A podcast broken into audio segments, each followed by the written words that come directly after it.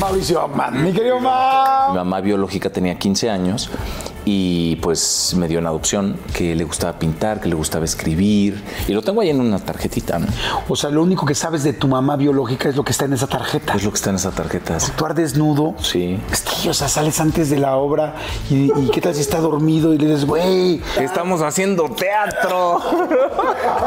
Unas cachetadas bajoloteras, el helicóptero y vámonos. Y cuéntame cómo conoces a Aislinn. A Is la conozco en Alamala y a mí me tocó ser el, el que me volteé con Ice y decirle a Ice, creo que, pues creo que estamos en caminos distintos. ¿Cómo empezó un, problema de adicción? Por la historia, ¿no? Por, por, por la infancia. Y, y antes de, de que te internaran, ¿le hablaste al productor o a alguien decirle, oye, No, porque en ese momento, eh, o sea, yo sabía que no, que, que- no me, iban a dejar. Y le dije, si no me interno, me muero.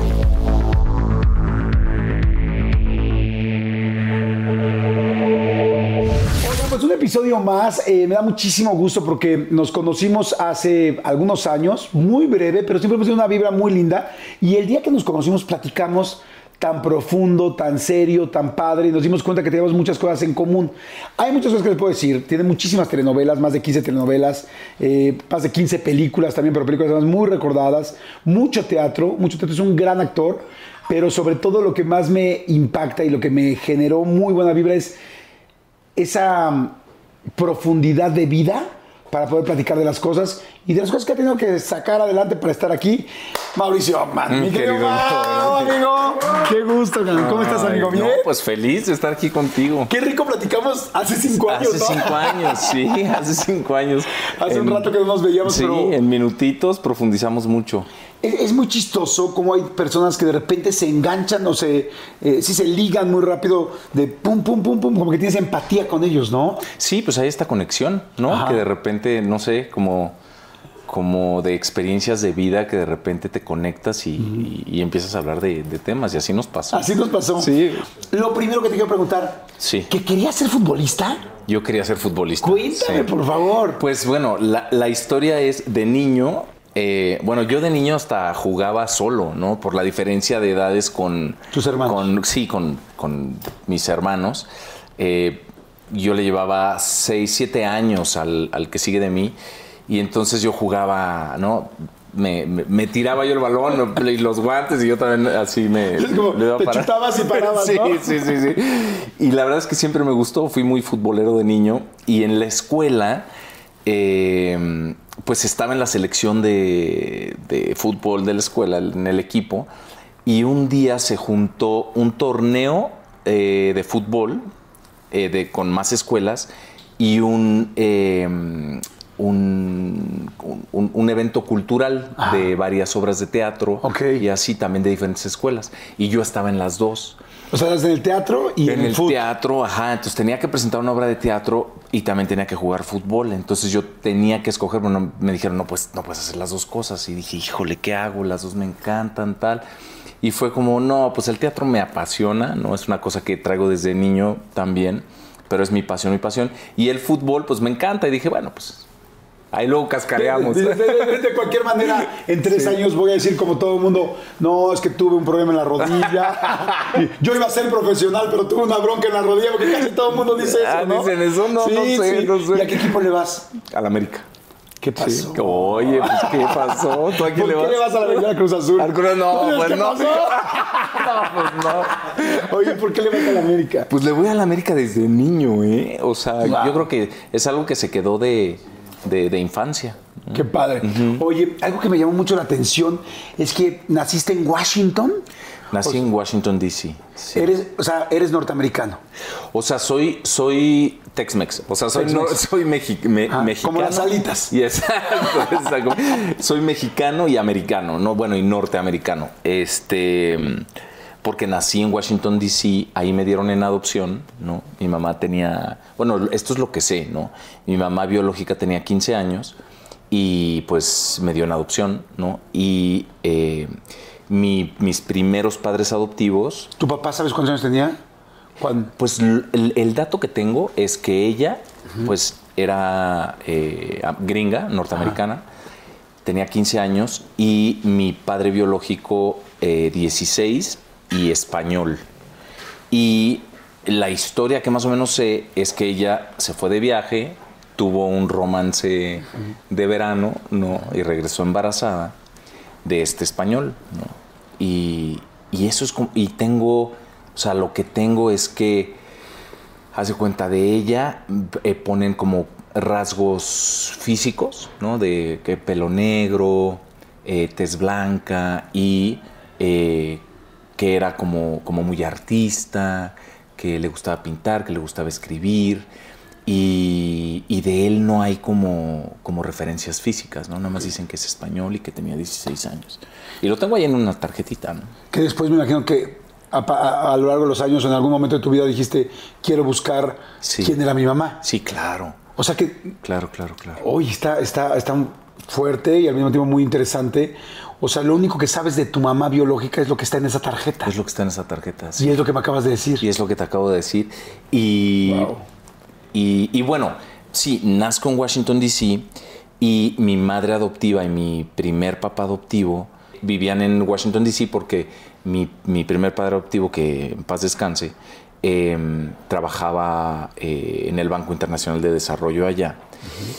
Y, pero es muy chistoso. Yo siempre he dicho, wow, ¿cómo es la vida? Porque hacen una selección en la agencia, ¿no? De decir, bueno, viene este niño eh, que vamos a dar en adopción y, vamos a hacer una selección, ¿no? Y hacen una selección, hicieron una selección como de, entre 50 parejas, ¿no?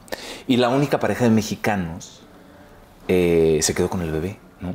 Entonces, claro, ahí es donde dices, bueno, pues me tocaba a mí estar en México y ser mexicano. Por ¿Tu mamá María? María. ¿Tu papá Guillermo? Guillermo, sí, Los dos papás adoptivos. Adoptivos. Sí. Eh, eh, así cuando naces de volada te entregan o, o sea, estaban esperando a que nacieras o ya, eh, o sabes si tú ya eras un bebé no, que iban a entregar. El proceso empezó antes de que yo naciera. Es como que, como que ya sabían que, que, iba a venir este bebé, ¿no? O sea, ya estaban haciendo el proceso con, con mi mamá biológica y, empezaron a hacer el, proceso de selección, ¿no?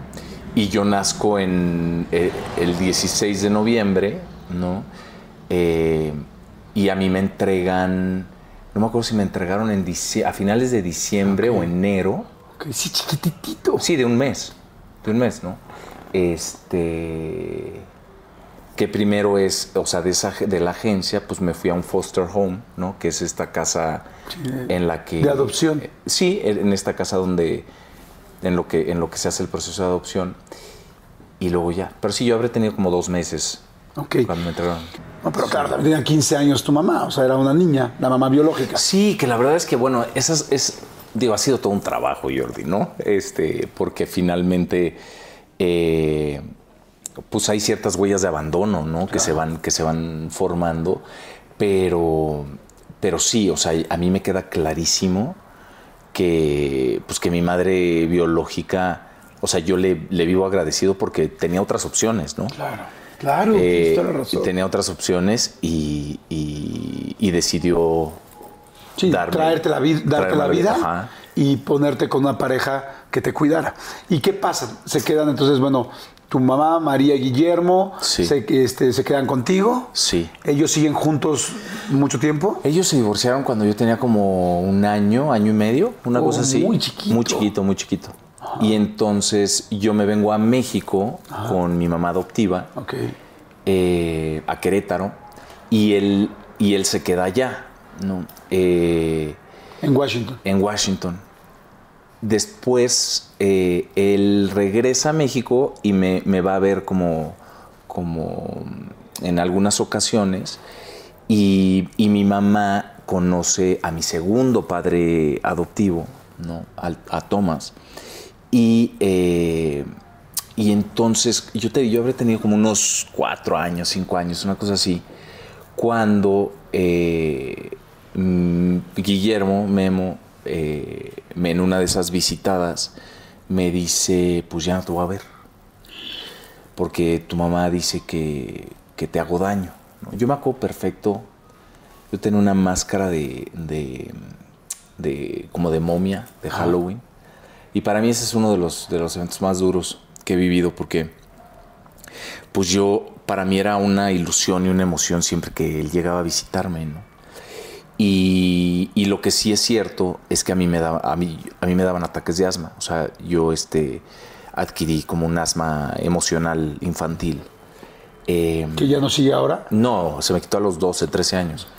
Eh, entonces era, era, tenía como esa, ese, ese problema y obviamente, eh, pues eso, yo batallaba con eso, pero eh, fue una cosa como que decidieron por mí, ¿sabes? Esto como de, de... Nadie me preguntó. Nadie me preguntó, oye, ¿quieres dejar de verlo? ¿Cómo te sientes? Nada, ¿no? Es como que me arrebatan, me lo arrebataron, ¿no? Y a mí me dolió muchísimo porque no lo vi durante muchísimos años. ¿Y qué pasó en ese momento? Después de se fue tal que dijiste que hiciste. Pues no dije nada. O sea, y me, me acuerdo que lloré, lloré, lloré, me levantó la máscara, me abrazó. Ay, no manches. ¿Dónde estaban? Estábamos en un parque, eh, eh, que estábamos caminando ahí en un parque. Y me acuerdo que me abrazó muy fuerte, muy fuerte. Y ya de ahí lo tengo bloqueado. Haz de cuenta que, que este, no me acuerdo cómo llegué a la casa, no, o sea, de, en el estado emocional, ¿no? Eh, y solo me acuerdo que ya lo dejé de ver. Después vino, eh, pues evidentemente, eh, yo me enojé. Claro, le dijiste a tu mamá. Yo estaba enojado, sí, sí, sí. Me acuerdo de, de que, que, me resentí con mi mamá, ¿no? Y me enojé con mi mamá por habérmelo arrebatado, ¿no? y, y, de lo que sí me acuerdo, que esto es, esto es fuerte también, es que en la escuela eh, yo ponía Mauricio Ochman, pero en realidad yo era Mauricio Sánchez legalmente, ¿no? Y en la escuela y con documentos y con todo. Y, y, una, y una vez hubo un, un, problema con una maestra, porque se empezó a reír de mí y los otros niños también y tal, que porque, que porque me ponía yo Ochman, ¿no? Si era Sánchez. Llegó la directora, la directora parece que estaba en, como en un proceso de adopción también y le dijo a la maestra que, que, me dejara ponerme como yo quisiera, ¿no? Que no, que, que no, este, pues que no se metiera en eso. ¿no? O sea, la, la, maestra era la que te estaba haciendo sí, bullying. Sí, sí, un poco. Y sí. estaba presionando muy fuerte. Tú habías decidido tú poner el Lockman porque sentías a Thomas, tu papá, que se estaba criando, o porque tu, ma tu mamá te dijo, tú eres Ogman. No, yo creo que eso fue una cosa que me nació a mí como mecanismo de defensa. Yo creo que de niño, como que, pues yo estaba, ya se había ido Sánchez, Sánchez. Sánchez. ¿no? Eh, estaba yendo a la escuela, estaba en una familia Ochman, no, o sea, era esta cosa de que años después lo entendí, ¿no? De la identidad, ¿no? De la búsqueda de la identidad, de, de, de quién soy, ¿no? De dónde, dónde estoy. Yo sentía que no pertenecía, ¿no? A la casa en la que estaba. Eh, después hubo una, una serie de vivencias que, que este que, que, pues, que fueron como un tanto traumáticas para mí dentro de, ese entorno, ¿no? de esa dinámica. Entonces yo era como, como que me estaba buscando, ¿no? Y como que no, como que no entendía y no, no, no, no sabía dónde estaba parado. ¿no? Oye, con todo respeto, pinche maestra. O sea, neta, qué poca madre. Sí. O sea, ¿cómo es posible sí, que alguien que se dedique a la educación, que vea por el bien de los niños y todo, y estás viendo que, que un niño tiene un papá biológico, que lo adoptaron tal, y, y te pongas, que tú no eres este, tú eres este, ¿qué te pasa, no? Y te voy a decir algo que pasó. Eh, después de eso, la maestra, pues obviamente yo creo que se sintió muy apenada porque no conocía mi historia. Espérate que va la entrevista. Y luego... no, y ya que ya, no, ya que supo, ya que supo, me volví como su consentido. Ah, okay. Entonces, ¿qué pasa?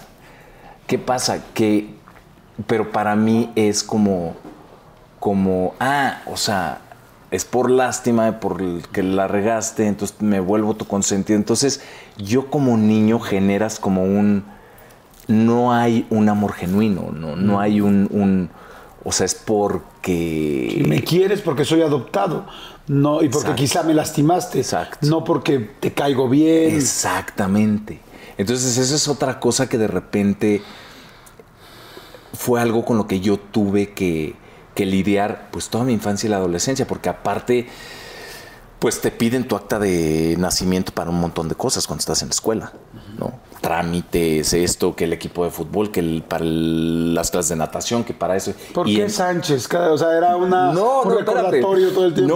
No, las, eh, mi acta nunca decía acta de nacimiento, mi acta decía acta de adopción. Así, así estaban ¿Así antes. dice? Así decían.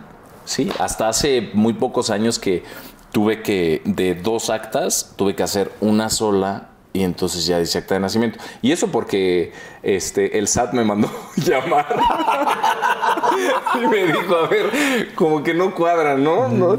Entonces fui. Déjame decirte algo. Pinche SAT. No, pero estuvo, muy- estuvo interesante porque yo me enojé. O sea, te voy a decir, ¿eh? O sea, como que me llegó, me, re- me resurgió el resentimiento de decir, porque me dijeron, es que estas actas no las aceptamos en el SAT. Y yo, ah, cabrón. O sea, adoptados no, en el SAT, ¿no? O sea, uno sea, que quiere no pagar. pagar impuestos. Exacto, uno que quiere pagar sus impuestos. Y, y porque soy adoptado, no, ¿no? Entonces es como, no, perdón, tal. No, no, Mauricio, no, no te enojes, que ya sabes. Y yo, no, a ver. ¿Tú ya pero-? Ya, más o menos, sí. Entonces, pero a ver, explícame, que no sé qué, qué tal. Y entonces me mandaron a Arcos de Belén, ¿no? Entonces, entonces fui a Arcos de Belén y me dicen, pues no, no estás. Yo, ¿cómo no estoy? Tiene que haber un acta, un registro, un, un algo, ¿no? No, que no estás, que no estás, que no estás. Hasta que de repente ahí alguien dijo, a ver, bueno, a ver, espérame, voy a ir a no sé qué archivos de no sé qué cosa. Vente en cuatro días. Bueno, pues ahí voy otra vez en cuatro días y ya, pam, sale eh, eh, pues el, el- la acta de adopción Sánchez, ¿no? Antes de ser Acta de adopción Ogman. Entonces, de las dos actas, haz de cuenta que pues hay, la- la- ya es acta de nacimiento, Mauricio Sánchez, le das la vuelta y dice este, adoptado por y el nombre y tal, ¿no? Entonces ya con esa acta ya pude arreglar y pagar mis impuestos y estar en orden.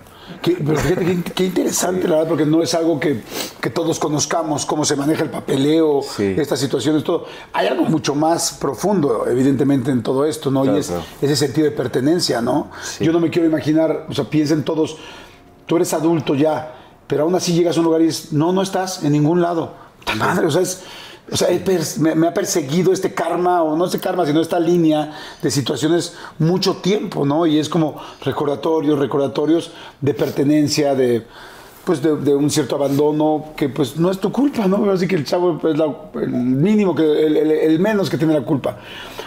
Pero bueno, este... Pero te voy a decir que sí me pasó, Jordi. O sea, eh, porque, o sea, hay una historia de, de- de- de victimización de mi parte que, que pues, sí, que no, pues no muchas veces lo he comentado y no, no bueno, menos en, en- en- en tele o en medios, pero una parte es como, claro, soy adoptado, ¿no? Me pasan esto, tengo estas huellas de de, de- abandono. Tú sabes que tuve como un, un- un problema de adicciones, ¿no?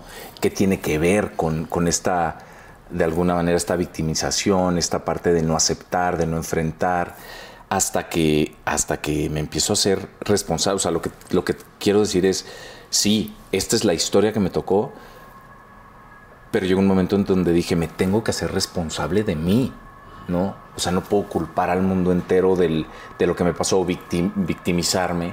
Me tengo que hacer responsable y agarrarme, ¿no?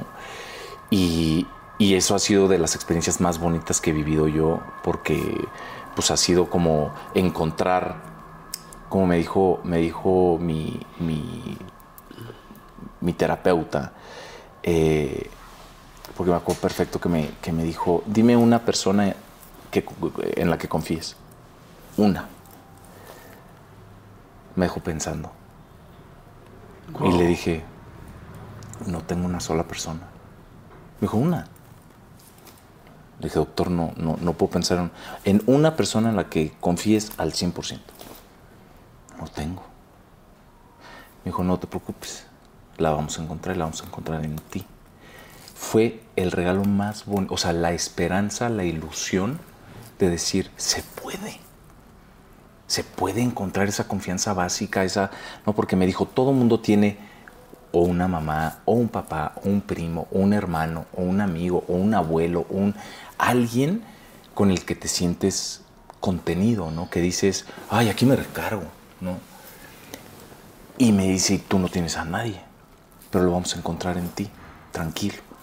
Puf, ahí fue como, como que me regresó así como, como una esperanza de, vivir. Y ha sido un camino maravilloso porque, porque sí, ¿no? Me encontré, me abracé, me, se me quitó una sensación con la que yo vivía desde que tenía uso de razón, una desolación, un vacío, una cosa que se va a quitar.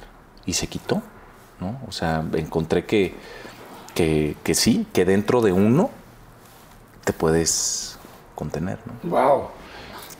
¿Cómo, ¿Cómo, la pasabas cuando estabas en Querétaro? Yo más o menos a esta edad, eh, después de que se va tu papá, 7, 8, 9, 10 años, infancia y principio de adolescencia, eras, este, ya sé de lo del fútbol, este, ¿qué hacías? ¿Eras un niño relajiento, alegre? ¿Eras más introvertido? ¿Cómo eras? Pues mira, era, era una mezcla. Eh, era, era medio introvertido, pero también eh, de repente era como, pues me gustaba jugar, ¿no? Pero me tuve que hacer responsable muy rápido porque cuando, cuando empiezan a nacer mis hermanos, eh, pues hay, hay, una dinámica ahí entre, entre mamá y papá que, que, no jalaba ¿no? dentro de la casa y yo tuve que, empezar como a, tomar cierta, ciertos roles. Eh, de, pues, de cuidarlos, de, de, ser un poco, ¿no? De, yo les hacía desayunar. ¿A tus papás? No, a mis hermanos. Ah, ok. Sí, porque mis papás no funcionaban en las mañanas. Ok. ¿No? O sea, era como, no funcionamos en las mañanas. Entonces, de repente yo tenía que, que sí, de, ¿no? Que, que me acuerdo de algo muy, muy, muy fuerte que, que sucedió. Porque de repente, pues sí, yo me volví como como los levantaba, lo, había que, pues que vestirlos, que prepararlos para ir a la escuela, eh, hacerles de desayunar. Y, me acuerdo una vez eh, que uno de mis hermanos pues estaba enojado y estaban chiquitos, ¿no? Digo, obviamente eso ya, ya está perdonado, superado y demás, pero se volteó y fue así como, ¿y tú qué? Tú ni eres nuestro hermano, ¿no? Porque tú no naciste de la panza de mi mamá, no sé qué, tarara, ya sabes. Y fue como en ese momento fue como, pues se tenía razón, ¿no? o sea, de alguna manera, pues tenía razón, ¿no? Pero por otro lado es como, pues sí, pero independientemente de eso, pues yo los amo y los veo como mi familia y no. Y por si fuera poco, aquí le estoy chingando. Y aquí estoy para, chingando. Para cuidarlos a todos. Claro, claro. Y, y, para defenderlos y tal. Después ya tuve yo que, que, pues que barré el lado de mi calle, ¿no? Porque dije, esto no me funciona y, y me pinté de colores. Pero... ¿De la casa? Sí, de la casa. Ah. A los 16 años me fui.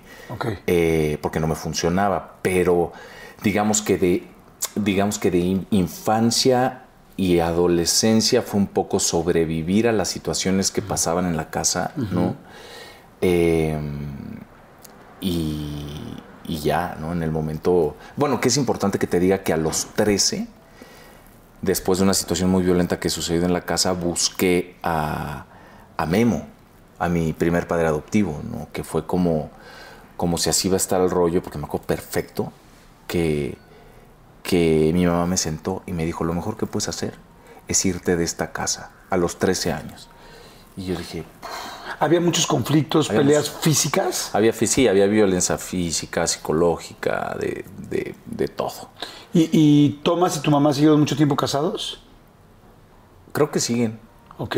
Creo ¿no les hablas? No, no, no, no nos hablamos hace, hace muchos años. ¿Ni a tu mamá? No, no, no. no, no, no. No, de hecho, con la, con la que corté el lazo así de tajo fue con ella, ¿no? Porque pues nunca se quiso eh, ayudar, ni, ni, atender, ni, atender, ni, sanar, ni nada, ¿no? Y algún día, evidentemente no me quiero meter más allá ni en los problemas que tenían ellos, pero algún día le dijiste tú, mamá, me estás lastimando. Sí, claro. O sea, mamá, me estás. Sí, O sea, yo, ¿por qué tengo que ver por todos los niños? Tal vez es tu trabajo, me estás dando demasiada responsabilidad a un niño. A un niño. Sí, sí, claro. Claro. Se lo dije en varias ocasiones en, en, diferentes momentos. Hasta que, hasta que dije lo más sano que puedo hacer para mí es abrirme, ¿no? Y cortar. después de este evento que, que te digo que sucede, que fue, pues no, que lo mejor que puedes hacer es irte de esta casa, pues fue, pues bueno, pásame el contacto, por no tengo a dónde ir. ¿no? Pásame el contacto de este memo para hablarle y ver qué onda. ¿no? A los 13 años. Los tres. Y lo que a mí me sucedió es que lo vi, obviamente reconectamos, pero hay muchas cosas, había como, como mu- y yo estaba de alguna manera viviendo lo que estaba viviendo en ese momento y dije, pues mira, más vale aguantarme lo que está sucediendo aquí, pero termino mi prepa y ya con la prepa bajo el, vaso- el- bajo el brazo, pues me voy a estudiar donde yo quiera, ¿no? Y eso fue lo que yo, o sea, en, en mi cabeza maquiné, ¿no? Era tu estrategia. Era mi estrategia de- de su- Unos años más, que en este caso fueron tres años más. Tres años más. Este, ya tengo, ya estoy reconectado con mi papá. Aguanto la vida que hay aquí. Sí, porque lo que hice es que un fin de semana al mes me venía yo a la Ciudad de México a, vis- a visitarlo. Ok. Sí. Oye, ¿y cómo eras de. Eras ligador? Eras este. Ya me dijiste que eras un poco introvertido, chiquito, pero eras ligador, ¿cómo eras para, para la novia? Para la novia, pues, no, no sé, o sea, era como, eh, o sea, me acuerdo que, que mi primer novia, eh, yo habré tenido que, creo que estaba como en sexto de prim no, primero, primero de secundaria, Que fue como, como, mi primer novia que me, me- gustaba muchísimo, que así fue una chavita que, como perfecto, estaba yo en el salón y de repente veo en el salón de al lado una chavita que entra y está ahí, ¿no? Haciendo un examen y digo, ah, esta es nueva. Esta es nueva, esta no la había visto. Este, y fue muy chistoso porque, eh, profe, ¿puedo ir al baño? ¿No? Y este, y pa, tiro mi lápiz para, ¿no? El, el pretexto de, ay, perdón, es que se me cayó el lápiz. ¿no?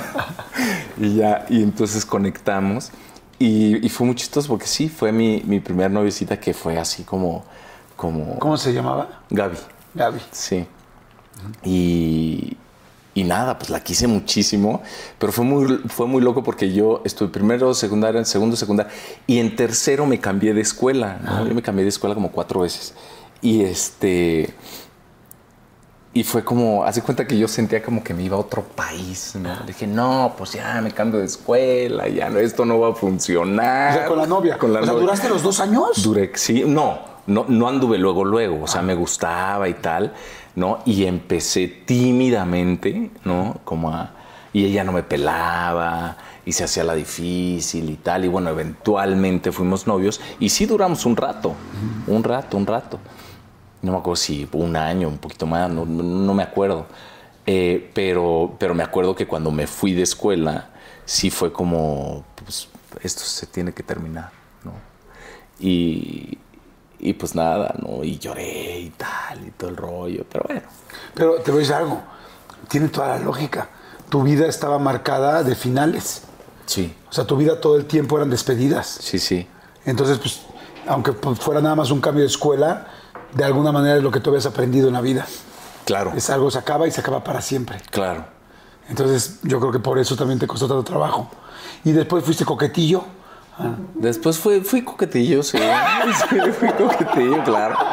Sí, ¿Quién sí. te enseñó la sexualidad, Mauricio Ockman? Pues mira, la sexualidad yo la encontré este, en un. eh, en unas revistas de entretenimiento. Ah, alguien te conseguía las revistas, este, tú. No, ¿sabes qué? Que fui, sí fue un tanto precoz, sí lo tengo que aceptar. Este, y yo me iba a los tianguis todos los lunes.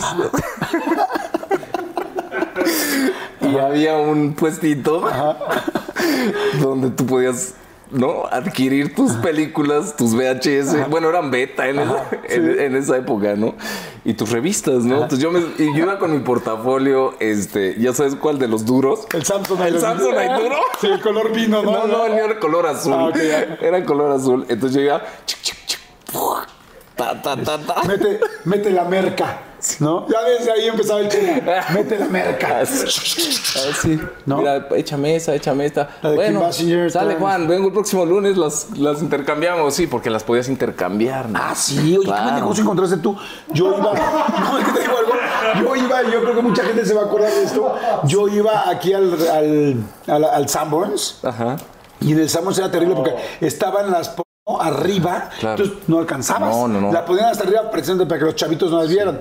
Ya luego mandaron esas payasadas de la- del plástico, la bolsa de plástico donde las tapan, ¿no? Sí, sí, Nada más para que veas la carita y te imagines. Pero a mí me costó mucho trabajo conseguir una porra de que el hermano, el hermano, y la prestaban y era como, pues era como oro, así de wow, ¿no? Sí. Pero pues tú tenías el tianguis muy bien. No, no, no, ahí el tianguis fue, claro. ¿Y las películas? ¿Te acuerdas de tu primera película que viste? Ay, no me acuerdo. No, o sea, o sea, no. Sí, o sea, decirte que, cómo se llamaba y así, no, pero. Pero sí, ahí le daba. ¿De yo. caricaturas nunca viste? Porque yo me sorprendí. o sea, veía los pitufos y los Thundercats, no, pero. Es ¿cómo? que yo de las primeras. O sea, película puta de caricatura, Sí. no, no, no. Sí, no. sí mira, una. pensé que yo tenía una infancia. No, no, no. No, yo de las primeras que vi era de Blancanieves y los siete enanos. ¿Qué? No, No. no, los enanos. No, no, y yo me asusté. Pues o sea, es que no me asusté que porque ya estamos grandecitos, pero decíamos, ay, hinches enanos, o sea. Y también decíamos, pues Blancanieves, pues viviendo con nueve. Claro, claro. ¿Eran nueve o siete? Siete, no, ah, bueno, no. es que había dos que estaban tan cañones que yo veía nueve. Pero, y la, y la Laguna Azul, ¿cuántos años tienes? La Laguna Azul, claro. ¿Cuántos años tienes tú? Yo tengo 44. Ah, no, yo soy más grande que tú. Sí. No sé. Sí, sí, ¿Cuántos sí, yo tengo tienes? 50. Ok, ok. Pero, o sea, no, es que sí somos generación distinta. No, pero la Laguna Azul me tocó, ¿Sí? ¿eh? Sí, sí, sí.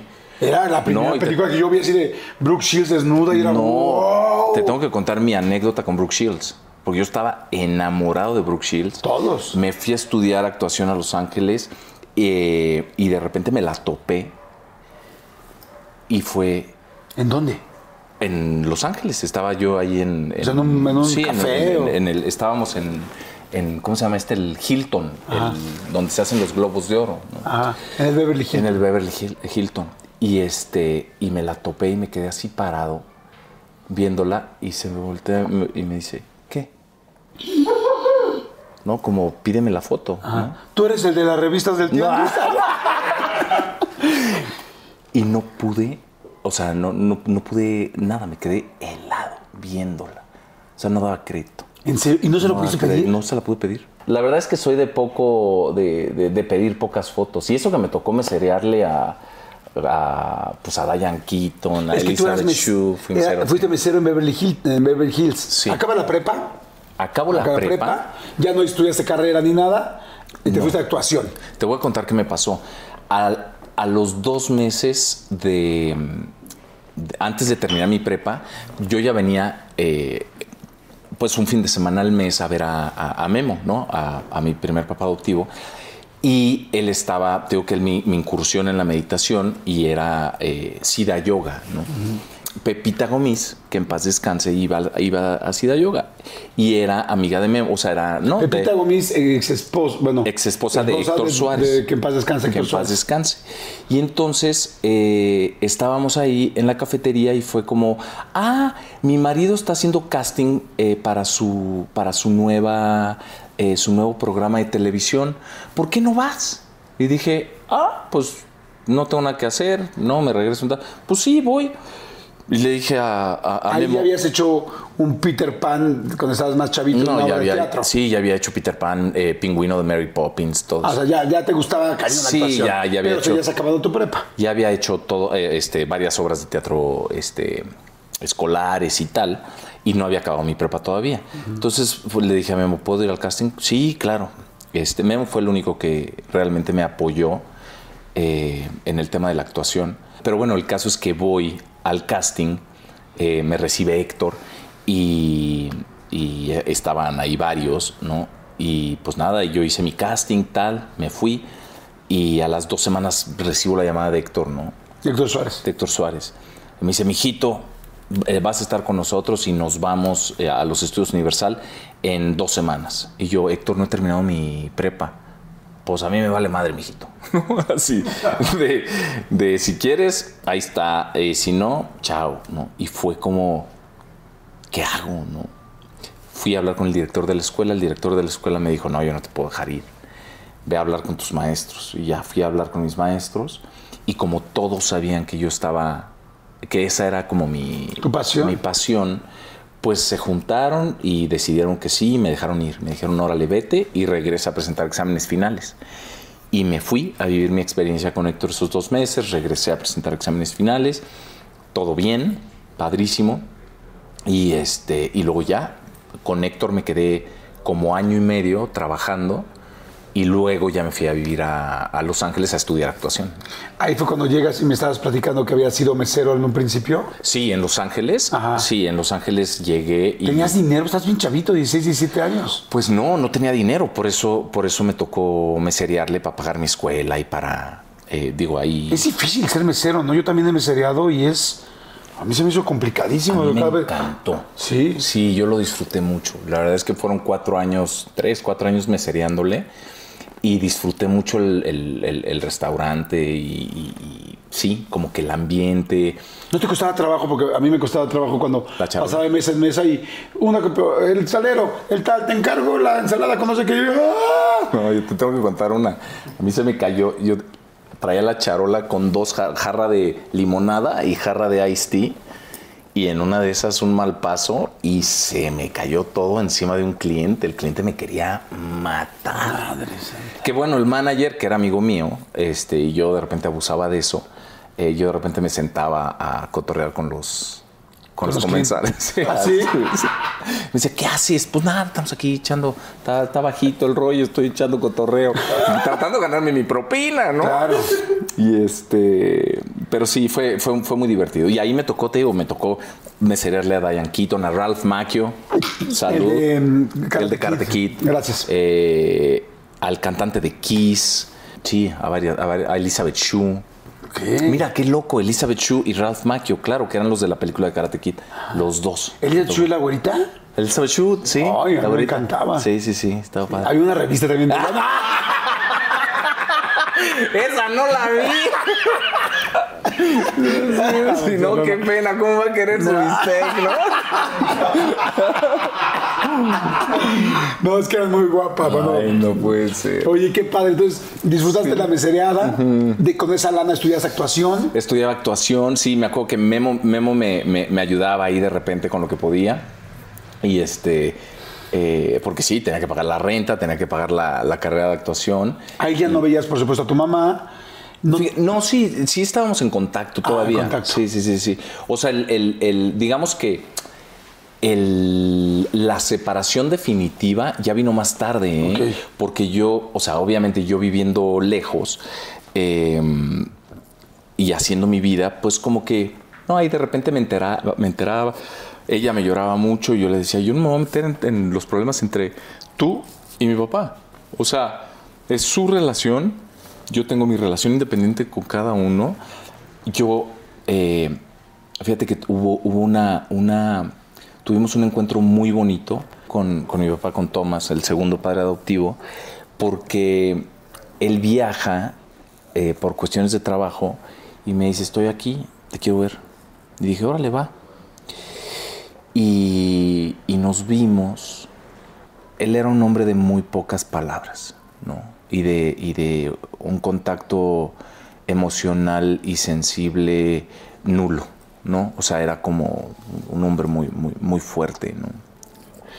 Y, o sea, yo creo que lo, vi dos veces en, en- en- mi vida con lágrimas en los ojos. Una fue cuando se murió nuestro perro y, y ese día.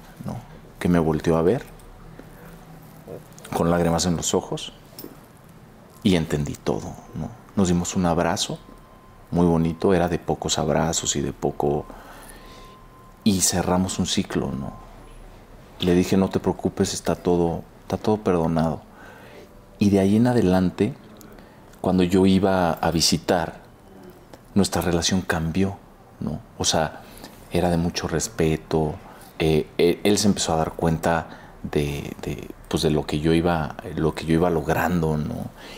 Y, y entonces yo logré separar cuando, cuando mi mamá eh, de repente me hablaba como para quejarse de él, yo decía, no, conmigo no es. Ahí entre Entre ustedes. ustedes, ¿no? Arréglense, háganse bolas. Y, y lo que sucedió con el tiempo es que de repente, eh, pues sí, o sea, eh, yo al ver que, no sé, este- esto me lo vas a entender tú muy bien, porque cuando tú te trabajas y estás trabajando en ti, estás, eh, te sales de una dinámica enferma eh, o no sana, ¿no?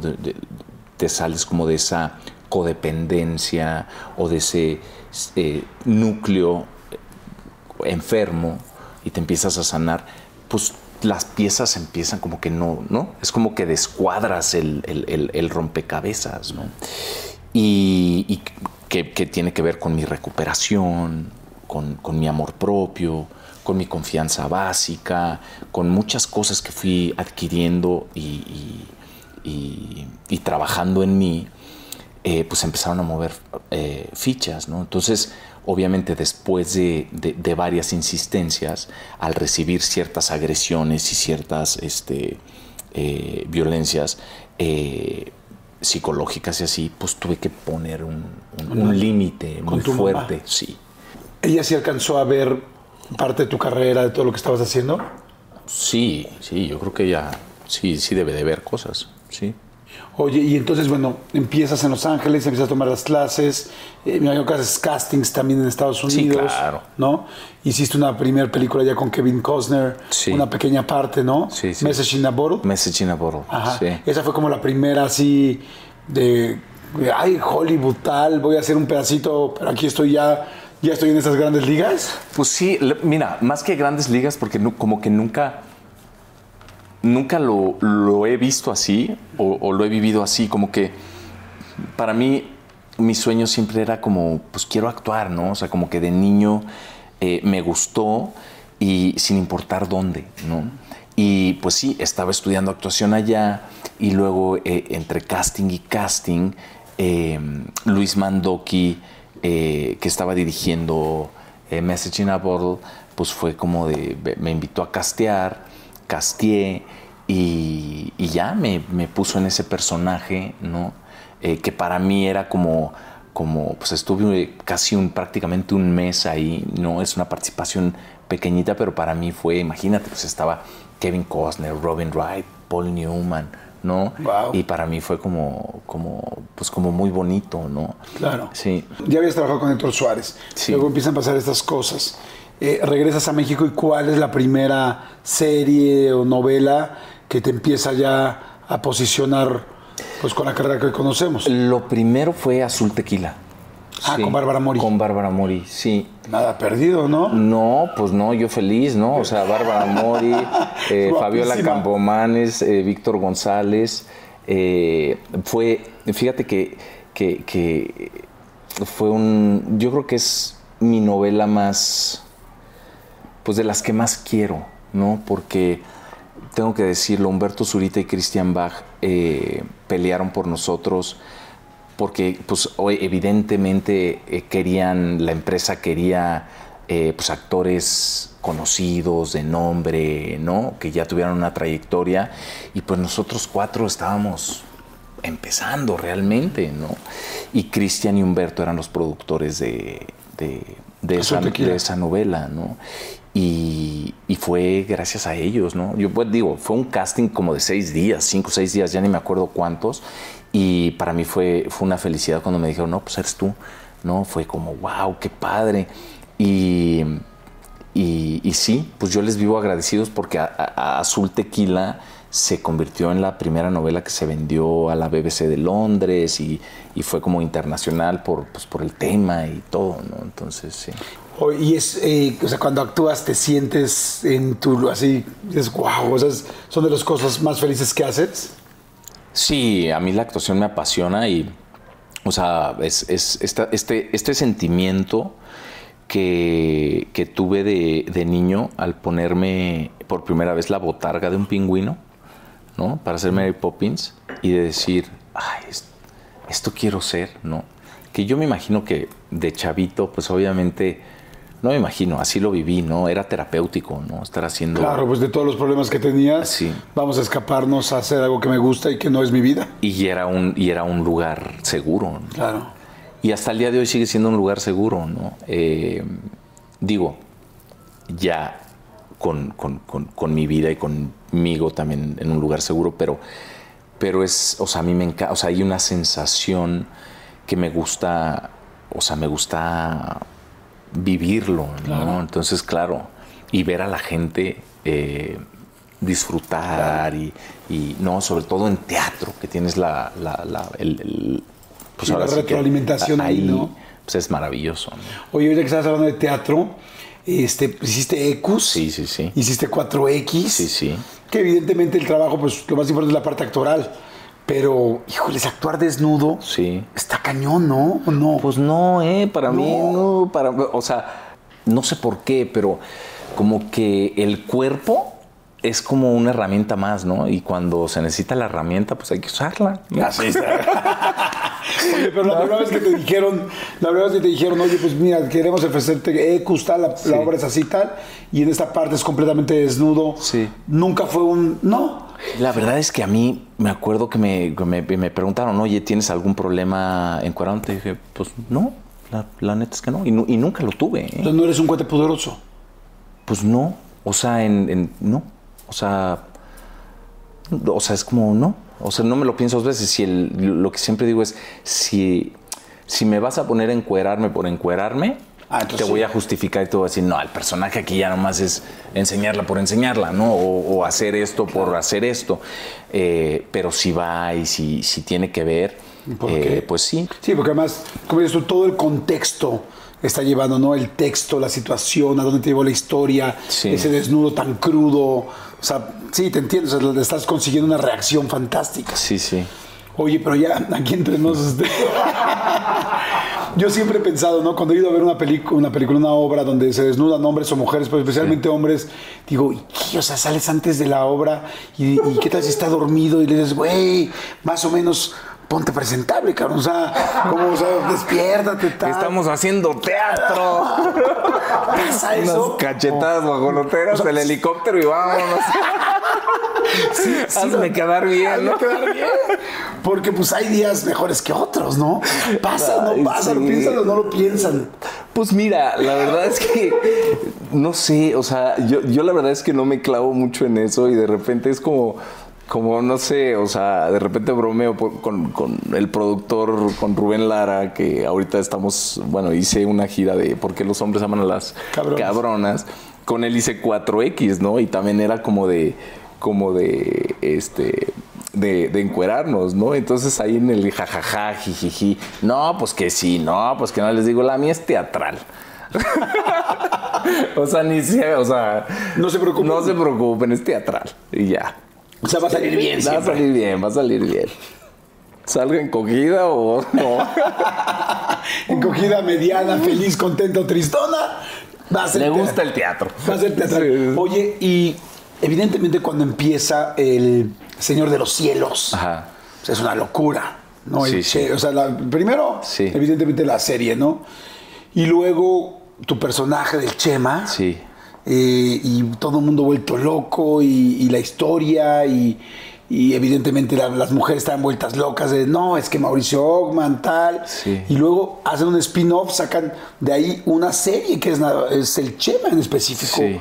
Este, cuéntame, o sea, va a haber sido un momento importantísimo, ¿no? Después de todo lo que me has platicado, sí. de repente llamar tanto la atención. Digo, lo habías llamado ya, pero hacer un algo pues tan importante. Sí, fíjate, te voy a contar. Eh, el, el, Señor de los Cielos se hace y me hablan eh, para entrarle al final de la primera temporada.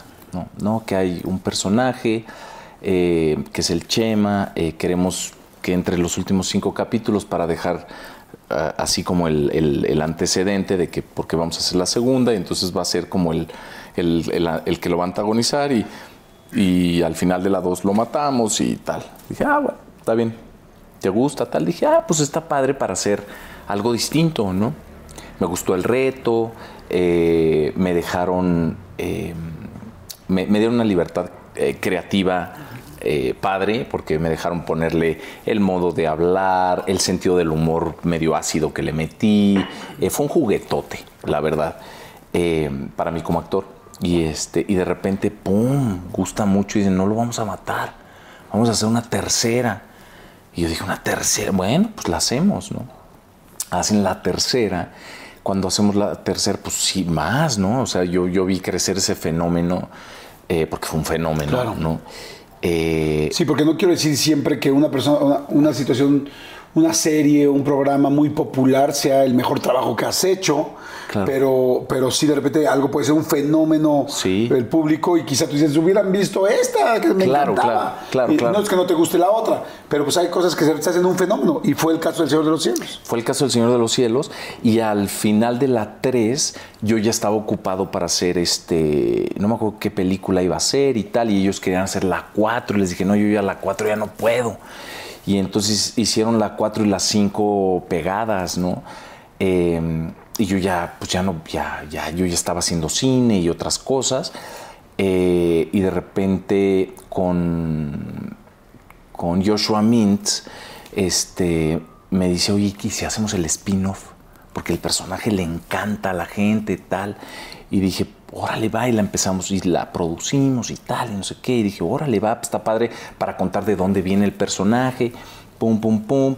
Este, él se termina yendo, eh, ya me toca a mí eh, crearla y hacerla de alguna manera. Y se vuelven un fenómeno, ¿no? A mí lo que me pasa después de, de- de ese spin-off es que hice una gira por todo México y por todo Estados Unidos, bueno, no todo, pero casi todo, de meet and greets, ¿no? de, de- de fotos, firmas de autógrafos y tal. Y, y me di cuenta que tenía muchísimos fans eh, de 5 a 13 años, pero no míos, del Chema, ¿no? O sea, el Chema se volvió en quiero ser como tú, quiero ser como tú cuando sea grande, pero como tú, Chema, ¿no? Sí, como tú, narco, Exacto. crimen organizado. Exacto. Que para mí, como actor, pues fue un juguetote y era padrísimo y me divertía muchísimo, ¿no? Pero ahí me cayó, no sé, me cayó, no sé si me, me juntó con que estaba na- naciendo, acababa de nacer eh, Kai, mi segunda bebé, eh, y, y- y esta experiencia que tuve con, con los niños, ¿no? Que dije, creo que el mensaje, creo, creo que, creo que algo, algo estoy haciendo mal, ¿no? Y tengo, te- sí siento que tenemos responsabilidad social un poquito, ¿no? O sea, digo, está padre actuar y, y- yo sé que como actor haces diferentes personajes y tal, pero de repente dije, el mensaje que estamos mandando está como torcido, porque al final no estamos diciendo, oye, está cañona esta vida, no está padre, aguas, estamos diciendo, está cool, está sexy, el todas mías, todo se puede, ¿no? Y dije, no es el tipo de mensaje que quiero mandar. Que no quiere decir que no me gusten los personajes complejos, maquiavélicos, ¿no? Yo puedo ser el malo de la historia, pero ¿qué estamos eh, queriendo decir eh, eh, con el proyecto? Eso no significa que si te ofrecieran otro papel de crimen organizado dirías no. No, no, no, porque depende, o sea, por ejemplo, lo que yo les decía era, eh, contémoslo, pero, pero, pero, pues como es, ¿no? Contémoslo de, de- de la manera que no enalteciendo esto, porque de repente... Sí, que esto ha pasado muchísimo en el país, fuerte. ¿no? sí, sí, sí. O sea, muchísimos chavos que lamentablemente dicen quiero esa vida. Sí, no, y se, se hicieron estadísticas, ¿eh? O sea, hay estadísticas de, de- de- de la cantidad de, de chavos, ¿no? O sea, menores de, de edad que dicen, eso, yo, ese es mi objetivo, y de chavas que dicen, yo quiero andar de, de grande con, con Con uno un de narco. estos. Ajá. Mucha gente que ha hecho, eh, pues, la gente que ha hecho Narcos, me refiero a la serie de Narcos, o, o El Señor de los Cielos, o todo, Las Buchonas, en fin, tantas series que ha habido, de repente, pues la gente sí del crimen organizado, pues se vuelven fans. Sí. Y los siguen y los ven y dicen, ay, me gusta cómo nos representan. Te Sí. tocó que se acercara a alguien, te tocó conocer a alguien en algún evento tal que dices, este, oye, Mao, pues nosotros, como el otro día le decía Joaquín Cosío, ¿no? Me decía, este, nosotros somos los de veras. Mira, o sea, sí, me tocó, tuve una experiencia eh, fuerte. eh, me interceptaron en una carretera. Eh, yo, yo creo que el, el que iba manejando sabía, ¿no? Me estaban llevando a un evento de, de- de un lugar a otro. Me interceptaron después de, de pasar como dos, tres retenes. ¿no? Que ahí es donde te das cuenta que, que, ay caray, ¿dónde estamos, no? Eh, me dice, voy a echar gas. Y dije, y era un trayecto de 45 minutos. Y dije, ¿por qué? O sea, ¿cómo no echaste gasolina? No, no, no, no me dio tiempo. Y dije, qué raro, ¿no? Y se mete a la gasolinera y yo veo a, a un, a un cuate que como que para el cuello, ¿no? Y dije, qué raro. Y sí, llegaron, me tocaron la ventana y me dijeron, no, pues el patrón lo quiere conocer. Y dije, bueno, pues, pues ni modo, ¿no? Vamos a conocer al patrón. Y este, y en ese momento yo te prometo, Jordi, no di, no di más de 25 pasos. No así de tum, tum, tum, tum, tum, y de repente siete, ocho camionetas así, fum, fum, fum, fum, fum, fum, fum, ¿no? Los de adeveras, ¿no? Se baja el patrón, chema, ¿no? Me da un abrazo, este,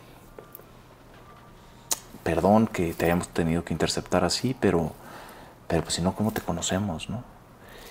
Y yo, pues, como palmera, ¿no? Unos cocotes arriba, ¿no? Así como, como, y fue como, no, y platícanos y tal, y tú quién eres y tal, y pa, ¿no? Cotorreando, así. Y este, afortunadamente se portaron muy bien y todo, y ya fue como, ah, bueno, bueno, pues va, no, ta, ta, ta, un abrazo, ta, no sé qué. Y pues yo no sabía quién era, la verdad es que no. Y de, y de repente, pues googleé, ¿no? Y dije, ah, órale, ¿no? Este cuate, no, pues sí está pesado. Y después veo, como a los dos, tres meses, veo una noticia donde pues lo habían matado, ¿no? Entonces yo digo, imagínate que esa disputa se hubiera dado ese día, ¿no? en ese momento. En ese momento. Entonces, pues sí te quedas girando, ¿no? Sí, sí hay cosas que, que, que, te simbran. Y, y, pues nada, pues es, es, como nuestra, un poco nuestra realidad, ¿no? Wow, vamos a hacer un último refil para que toda la gente me quede así también. Pues como dices tú, pues es parte de tu trabajo, no sabes qué pueda suceder, de repente alguien te puede interceptar. Oigan, pues muchas gracias también a la gente de Star Boutique Hotels, que estamos aquí como siempre en esta locación padrísima con un servicio fantástico y que bueno, siempre ahí están los datos en nuestra descripción porque el lugar es increíble y agradezco muchísimo. Oye amigo, bueno, pues eh, me quedé frío con la última historia. Después seguimos con toda la situación pues, de vida, de mucho éxito. El éxito también lleva problemas. Eh, la vez pasada que platicamos me dijiste, pues yo tuve una bronca con alcohol y con drogas. Sí, sí. Y tuve que parar. Tuvo que ver el éxito, tuvo que ver todo lo que estaba pasando. ¿Cómo empezó todo este asunto? O sea, ¿cómo empezó un, problema de adicción?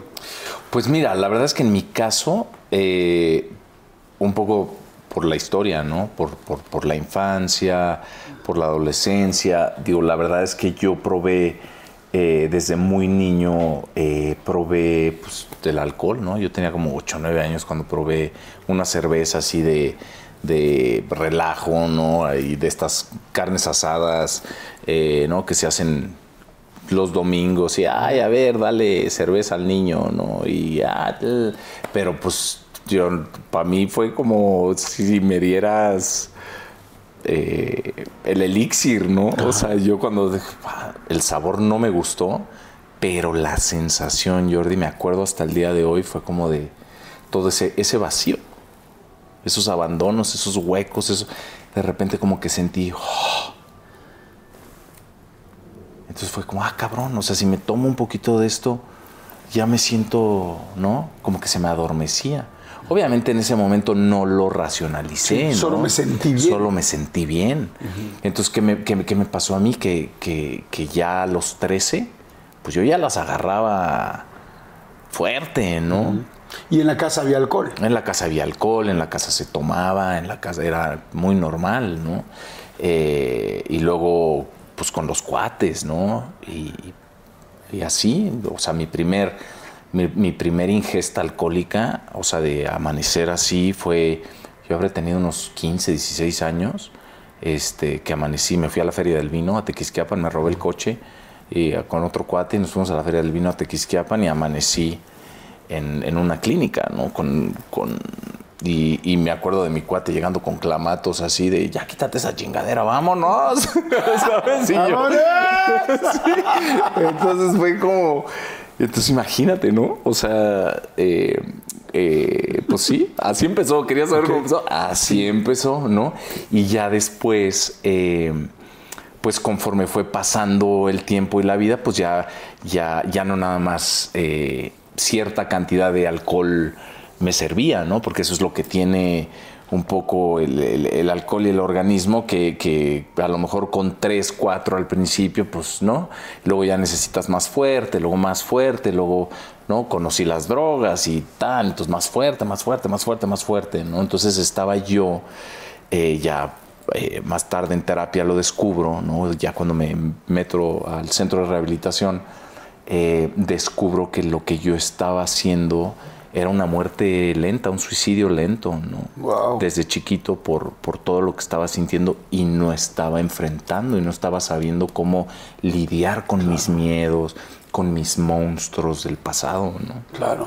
¿Cuál fue la primera droga? O sea, después del alcohol, porque la droga, o sea, el alcohol es una droga legal, pero la primera droga ilegal que probaste. La marihuana, la motita. Sí.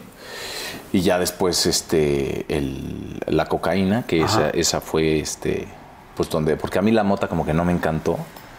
Eh, y, la cocaína sí, sí, como que mi cuerpo dijo, ah, de aquí soy, ¿no? y, y, pues bueno, eso de alguna manera revolucionó mi, mi, pues mi proceso, ¿no? Porque pues las drogas están, está, está fuerte porque porque como que aceleran el, proceso adictivo, ¿no?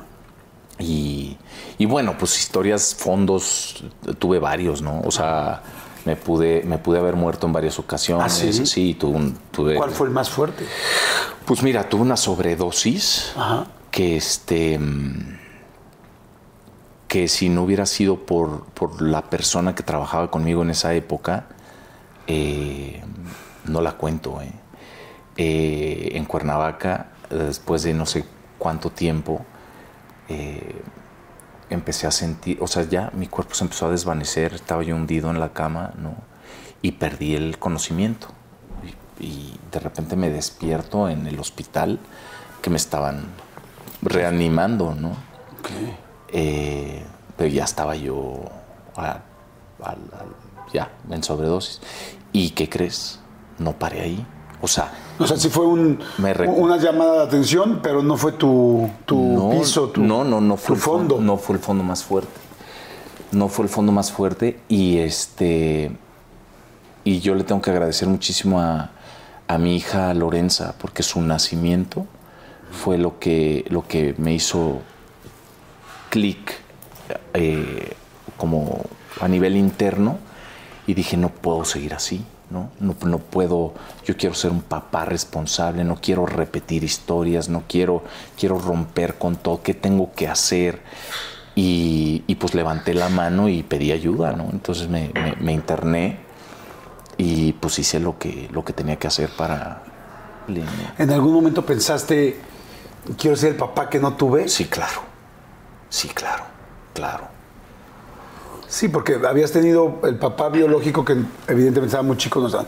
este Memo, pues que en algún momento se tuvo que alejar, sí. ¿no? Y Tomás, que pues había problemas por lo que entiendo de alcohol y de agresión y problemas entre la pareja. Sí. Entonces como, pues tú sí sabías lo que era vivir con un papá con problemas. Claro. Entonces no le quiero dar lo mismo a mi hija. Sí. Sí, eso fue exactamente lo que me pasó. O sea, yo me acuerdo eh, en el momento en el, te voy a decir, ay, Yo estaba después de, pues sí, no, sé cuántos días llevaba yo en vivo, eh, pero me acuerdo de llegar al, departamento, a su cuarto, yo ya me estaba despidiendo. Esta es la realidad. Porque ya tenía, te habías casado con María José. Sí, yo estaba... Yo estaba y tenías una niña. Y yo estaba casado. Lorenza. Yo estaba casado con María José. Estaba... Eh, Lorenza estaba muy, muy chiquita. Y me acuerdo que yo ya... O sea, yo ya había planeado morirme.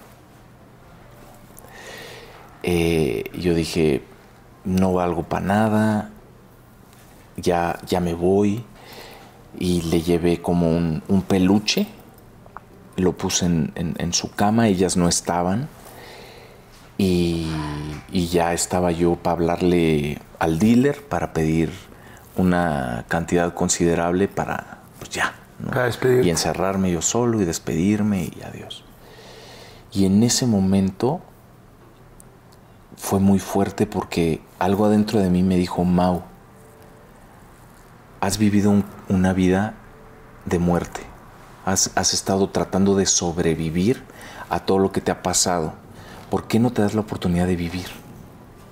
Así, o sea, una cosa adentro, ¿no? Y dije, me invadió una paz. Y le hablé a un conocido, a mi padre, al que fue mi padrino cuando intenté eh, dejar de, beber, le dije, ahora sí estoy listo. Llévame a una clínica. Voy para allá. O sea, como que dije, esto, esto va por mí, y va por mi hija, y va por... Y, y fue muy bonito, este, porque me dijo, le tienes que hablar a María José y le tienes que avisar.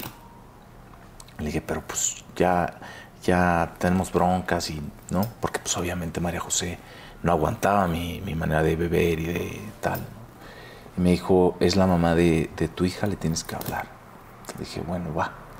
Entonces le hablé y algo que le voy a agradecer siempre a María José es que, y yo creo que, yo creo que gracias a, a ella y a mí y a, todo, to- a, a los dos, tenemos la relación tan bonita que tenemos y somos familia, porque me dijo, voy para allá, yo te llevo. Entonces ella me acompañó al centro de rehabilitación y este, y para mí fue, eh, pues fue, fue el, inicio de, algo, pues de, de- mi vida, fue el, el, digamos que un renacer, ¿no? Para mí, me acuerdo cuando me recibió el doctor y me dijo, se atacó de la risa y me dijo, ¿qué hubo? ¿Estás listo? Le dije, estoy listísimo. ¿Qué estás dispuesto a hacer? Lo que me digas. Hago lo que me digas. Y entré con una paz y con una seguridad que, pues que, que es la misma que me tiene aquí, ¿no? De entrarle a- a- al pasado, a los fantasmas, a los miedos eh, y a todo eso, ¿no? Estuviste en rehabilitación en Montefénix, ¿no? Estuve, sí. Y este, que es una clínica muy famosa y muy buena. Sí, sí. Y, y- pero bueno, hay terapias de grupo, momentos donde Sí. mesas redondas, tribunas donde se para uno a hablar y decir las cosas. Tú ya eras muy famoso. Sí. ¿Te daba pena? ¿Te daba pena decir, madres, todo el mundo me conoce, todo el mundo me ubica, soy una persona pública y voy a contar cosas que quizá ni yo mismo me he atrevido a sacar de mi boca enfrente de todos ellos? Fíjate que no, fíjate que me, me- a mí- yo llegué con una apertura y con unas ganas de, pues de sanarme, que, que si me decías, tómate lo que fuera, yo me lo tomaba. O sea, y yo llegué como con una apertura así como, como impresionante. ¿no? Me trataron de sacar de la clínica. Eh, pues la gente de, de- querían que yo siguiera con, con el proyecto, ¿no? Con el proyecto, el que estaba haciendo en ese momento, ¿no? Pero, les pero pues no se podía, ¿no? Ya estás en- eh, ahí, tienes que vivir tu proceso de, de recuperación, pero No, no le hablaste, o sea, estabas en medio de una serie o algo. sí, estaba en medio de... de- te digo que llevaba 20 capítulos de, de esta serie. ¿no? De Mar- De Marina, Ay, una novela. Y, y antes de, de que te internaran, ¿le hablaste al productor o a alguien decirle, oye, No, porque en ese momento, eh, o sea, yo sabía que no, que, que- que no, me, que no me iban a dejar. Claro. ¿no? Y yo dije, esto va por mí, no importa, porque me acuerdo que María José me decía, oye, pero se va a acabar tu carrera. Le dije, no me importa, aquí se va a acabar mi vida? aquí se va a acabar mi vida. Le- y fue lo que le dije, exactamente, le dije, si no me interno, me muero. O sea, así estoy. ¿Hablaste en algún momento después, un poquito más grande, con Lorenza, con tu hija de esto? Sí, claro, Lorenza sabe de, de- de mis decisiones. O sea, al principio cuando estaba chiquita, o sea, ella lo que, ha, lo que ha vivido es que mi papá no toma porque le hace daño, ¿no? Es alérgico, tal, no sé qué. Ya más grandecita, obviamente todo esto guiado por un terapeuta, ¿no? Y volví, y, y nunca hubo una recaída después de salir de la rehabilitación. Nunca. O sea, ¿no has vuelto a tomar jamás? Jamás, jamás. O sea, del momento en el que pisé eh, ese centro de rehabilitación hasta el día de hoy, no. Pues la verdad te felicito porque es muy difícil después de la primera, de internarse por primera vez, no recaer. La mayoría de la gente Sí. recae. O sea que verdaderamente con una convicción muy grande y más con toda la historia que me platicaste de infancia, Sí. donde hay un millón de elementos. ¿Y se te antoja o no? No, no se me antoja. Te voy a decir qué pasó. Eh, o sea, para mí el, interna- el- el internamiento fue tan, tan bonito y tan especial y tan profundo que, que me acuerdo que ya cuando llegó como mi, el- mi fin de mi estadía, ¿no? Yo le decía al terapeuta, una semanita más. me decía, no, cabrón, ya te- Yo fui, oye, yo fui adicto a todo, hasta el, hasta el centro de encierro, rehabilitación. Sí, no, yo le decía, una semanita más. Me decía, no, Mauricio, ya estás listo, ya tienes que salir, tienes que, que enfrentarte a la vida, ¿no? Y a los problemas y tal, con las herramientas que, que- que tienes aquí, que te dimos, ¿no? Pues el mejor salud de todos, de Sí. toda la vida, porque nunca mejor dicha la palabra Sí. salud. Salud. Y salud por, por ese Sí. cambio y por, por esa fuerza, ¿no? Y felicidades, la verdad que, pues qué bien por, por tu familia, por tu ex esposa, por tus hijas, por, tu por tus hermanos, pero especialmente por ti, ¿no? Especialmente por ti. Oye, y después, bueno, te, te separas de María José, bueno, se divorcian. Sí, sí. Pasa el tiempo, sigue tu carrera afortunadamente muy exitosa. Sí, y cuéntame cómo conoces a Aislinn A Isla conozco en Alamala. Ajá, en la película. En la película, sí. Estábamos, este. eh, yo me acuerdo que, que Pitipol Ibarra, el director, que en, en ese momento él quería que fuera yo, ¿no? Y tiempo después me enteré que Ice no me quería a mí en la película. ¿Ah, sí? Ajá, no me quería a mí en la película. Eh, Y luego, ¿qué antes tal? de ese casting. Ahí andaba. antes de ese casting. Este, y de repente fue como que Piti le dijo, ¿y? Pero espérame, ¿por qué no te quería? Nunca le No, preguntaste. porque ella quería otros, quería, le estaba queriendo dar oportunidad a otros amigos de ella, otros, no, ella quería que fuera otro actor, pues no me conocía. Ah, sí, yo tuve una igual. No sabe- que le ¿Ah, quería sí? dar oportunidad a otros amigos. Pero otro tipo de oportunidad.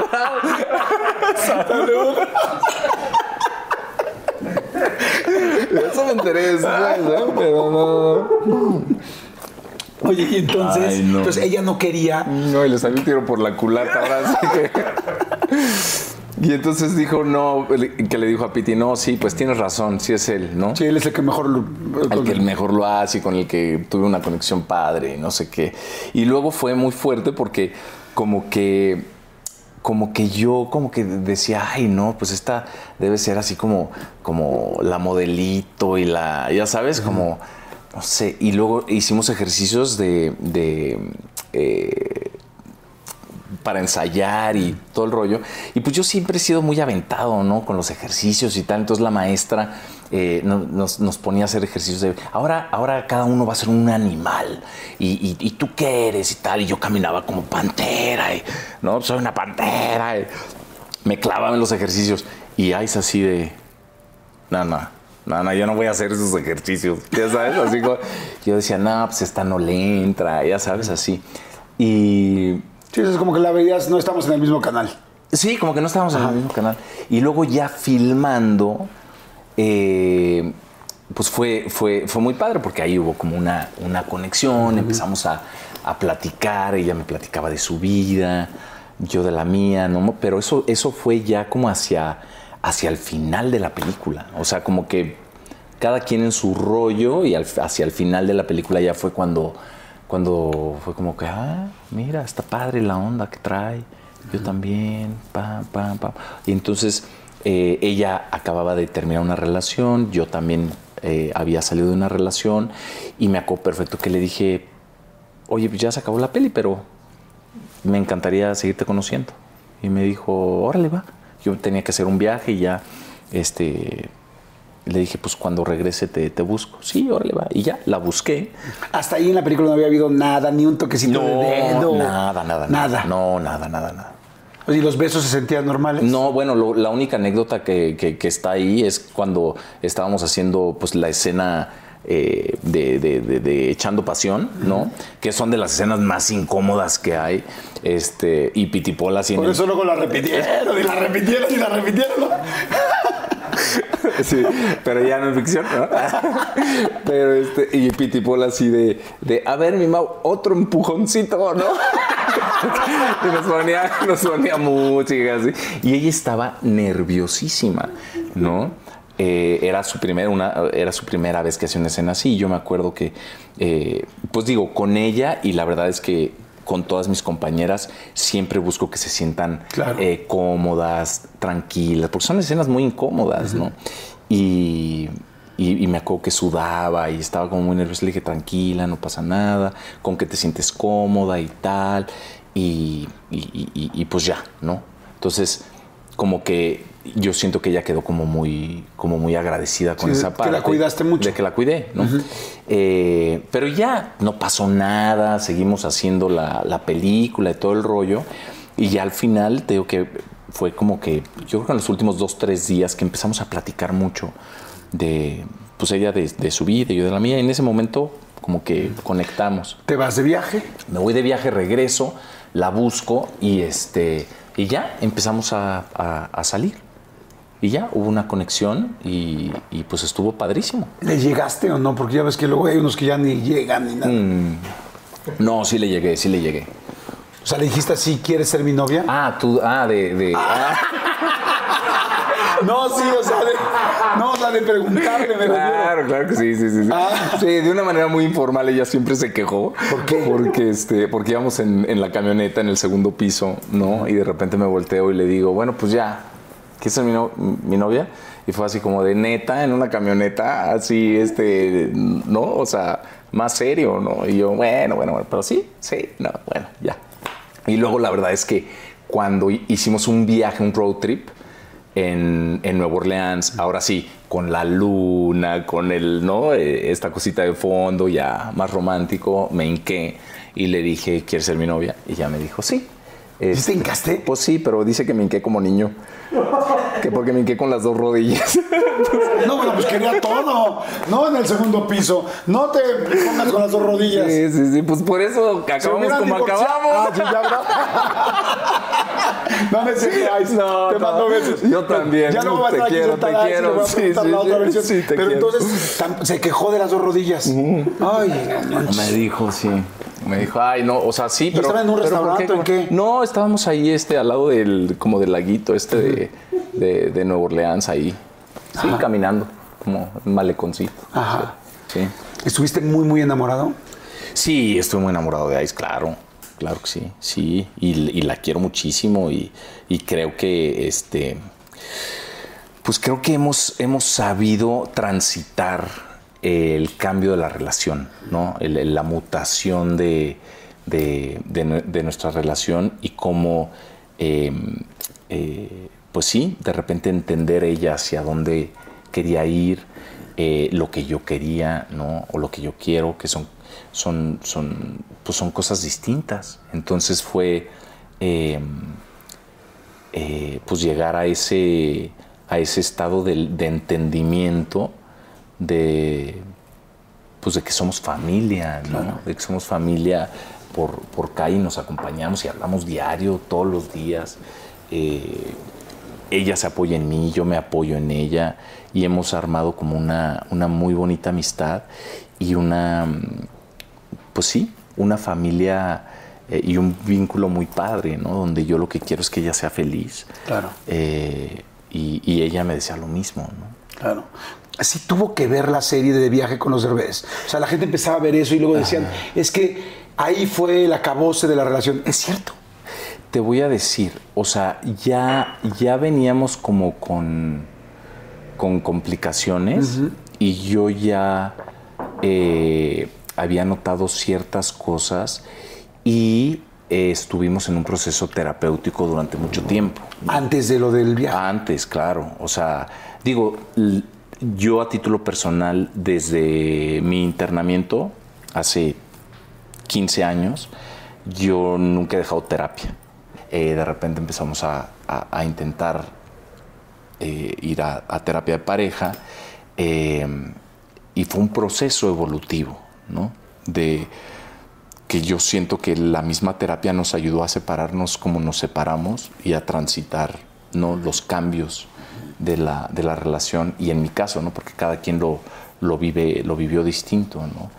Y a mí me tocó ser el, el que me volteé con Ice eh, eh, en un momento eh, y decirle a Ice, creo que, pues creo que estamos en caminos distintos y creo que le hemos echado ganas durante cinco años, seis años. Tenemos una hija maravillosa, nos adoramos. Yo te quiero muchísimo, tú a mí, o sea, hay un amor genuino, pero te tengo que dejar crecer y vivir tu proceso y yo tengo que vivir el mío y nos estamos nos estamos metiendo el pie, ¿no? Y me parece muy egoísta eh, querer aferrarse y que las cosas salgan, ¿no? Como, como, como, a fuerza, ¿no? Eh, entonces, ¿qué, ¿qué, pasó? O sea, a mí, pues sí, el tema de la serie para mí, yo te voy a ser honesto, para mí es de, las experiencias más fuertes a nivel profesional y a nivel personal que, que, me ha tocado vivir, ¿no? Porque a mí este, hubo ciertos acuerdos que se hicieron para aceptar hacer la serie eh, que no se cumplieron al, estar haciéndola, ¿no? Sobre todo cosas que tenían que ver con el, cuidado de, la bebé, ¿no? Entonces ya haciendo la serie, tú sabes de esto, este, son muchas horas, ¿no? Eh, y entonces era yo tenía que estar luchando un poco porque se le respetara la hora de, de dormir, de, dormir, eh, de comer, ¿no? Como la rutina de, de, la bebé. y por si fuera poco estaban en Marruecos. Estábamos en Marruecos. Imagínate nada más. sí, entonces hubo ahí como, como varios, eh, varios roces, ¿no? Donde al final pues me sentí solo yo con la bebé custodiándola, ¿no? De alguna manera y, me tocó a mí enfrentar a las productoras, ¿no? De decirles, a ver, este, pues la necesito cuidar a la bebé, ¿no? Y necesito, ¿no? O sea, legalmente ustedes saben cuántas horas puede un bebé estar en un set. No, pues no. Entonces ya fue como, sí, ah, tienes razón. Entonces fue como, como un navegar ahí, ¿no? Y pues sí, obviamente, eh, pues es distinto, porque para mí, para mí era un programa eh, pues más como, como, como, como, como, pues de gozarlo en familia, ¿no? No, y de sufrirlo. Sí, y de repente te das cuenta que, que de reality no tiene nada. Eso te voy a preguntar, ¿qué tanto es real y qué tanto se planea para que se vea que hay un conflicto? Pues sí hay, la verdad es que eso era un poco como, como estas cosas como de, de, de parar, de, de, de que no no decir tal cosa o ya sabes, o sea, como, como todo al final, pues sí, es un poco manipulado, editado para lograr ciertas cosas, ¿no? Y hay cosas como que de repente era, me acuerdo que con Nice y yo de repente era, aquí se tienen que pelear y era, pero ¿por qué nos tenemos que pelear? Porque sí, ya sabes, si era... Ah, pero no me quiero pelear con ella, no traigo ganas, ¿no? Es como, y entonces hay ciertas cosas que es difícil, ¿no? Entonces pasaron ciertas situaciones eh, que a mí en lo personal, em, pues no me gustaron como experiencia, ¿no? Y, y sí me tocó, este, o sea, sí hablé con Ice y sí fue como de, oye, este, pues esto no está padre, ¿no? Eh, no, no, no, sí, no, es también mi peor experiencia, yo no vuelvo a hacer nada, no sé qué. Y le dije, bueno, pues yo, yo tampoco. Y este y ya, corte A, este, no, pues que yo sí voy a hacer otra. Ah, bueno, pues está bien, ¿no? Eh, y ya. Pero entonces sí fue uno de los últimos, eh, las últimas piedritas en el zapato de la relación. Pues sí, yo creo que ya venía, ya, ven, ya veníamos como hacia allá y, y, con diferentes intereses de alguna manera, ¿no? ahora que están separados y que me da mucho gusto que lo hayan podido llevar tan bien y que hoy sean tan amigos y se procuren tanto la felicidad del otro, eh, ¿cada cuándo cada cuando ves a tu hija? Mira, la verdad es que con Nice eh, tenemos como, como todo muy compartido, como los dos trabajamos mucho. este, los dos viven en Los Ángeles. Los dos vivimos en Los Ángeles. ¿Por Kailani? Pues por, por decisión de, que a los dos nos gusta mucho estar allá. Yo tengo una conexión muy especial con Los Ángeles y me encanta. Pero eh, sí, los dos decidimos quedarnos allá y, lo que hacemos es como que nos repartimos muy bien el tiempo, ¿no? Entonces ella está eh, con Kai, eh, eh, no sé, dos semanas, luego yo estoy dos semanas, luego de repente es como, ay, voy a hacer una película, entonces yo me quedo, ¿no? Ese mes con ella, o yo voy a hacer una película, ah, pues entonces ella se queda ese mes, o sea, lo tenemos como muy, muy armadito. Pues yo, Mau, te agradezco muchísimo la plática, el corazón, como lo has abierto, el tocar temas que evidentemente pues siempre son algunos muy alegres y muy divertidos, como los platicamos hace rato, y otros pues que duelen, pero que son parte de la, del crecimiento de cada persona, ¿no? Todos tenemos un chorro de cosas que pues lamentablemente pues unas que sucedieron y otras que nosotros hicimos que sucedieran, pero pues aquí estamos y tenemos que empezar a cada quien a trabajar las suyas, ¿no? Hay algo que me encantó dentro de toda esta historia y, quisiera darte algo que es muy significativo y algo muy sencillo, pero que creo que, que, tiene que ver con tu carrera y que tiene que ver con tu vida. Y es, eh, es ese personaje que, pues, que te ha llevado a donde estás hoy, ¿no? Dijiste hoy, eh, durante la entrevista, que el primer... bonito que el primer papel en Azul Tequila había sido importantísimo, ¿no? Que este fue un parteaguas para mí, éramos nuevos, confiaron en nosotros. En ese momento estabas tú y Bárbara Mori. Sí, sí. Y dijiste, fue un personaje muy importante porque como que fue un parteaguas. Sí. ¿No? Eh, Mira, qué loco. Y esta foto, Ajá. Memo también la tenía. Como que siempre la conservó. Cuando, cuando me, me, me llevé como su caja y todo, todas sus cosas, estaba esa foto. Como que siempre la, tenía ahí. Bueno, era como muy fan mío. Eso, eso era. ¿Tú, fuiste, ¿tú fuiste la persona que, lo acompañó en su último momento? No, eh, yo llegué ya cuando, o sea, hablé con él. Eh, o sea, íbamos a pasar Navidad juntos. Eh, y le dio COVID, tenía COVID y tenía, estaba eh, le había dado un infarto también, entonces se le juntó todo, el COVID, el infarto, eh, lo tenía como con oxígeno y, y, entonces ya fue como de, bueno, después de, Navidad nos vemos, ¿no? Y fue, pues fue, fue, fue difícil porque estaba yo, eh, Kai se acaba de levantar y estaba conmigo, era el 28 de diciembre, el Día de los Inocentes. Eh, y esta la tenía aquí acostadita y me habló su novia, que yo no sabía que tenía.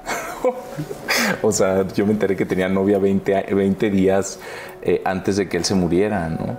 Y, yo estaba con Kai y me dice, ya se fue, ya se fue. Y yo, uff, o sea, fue ahí como, como agarrar fuerza, ¿no? El valor porque tenía a la bebé y la iba a llevar a la escuela. Y fue como, ok, este, ahorita te marco, dame una hora, tengo que llevar a la bebé a la escuela y tal.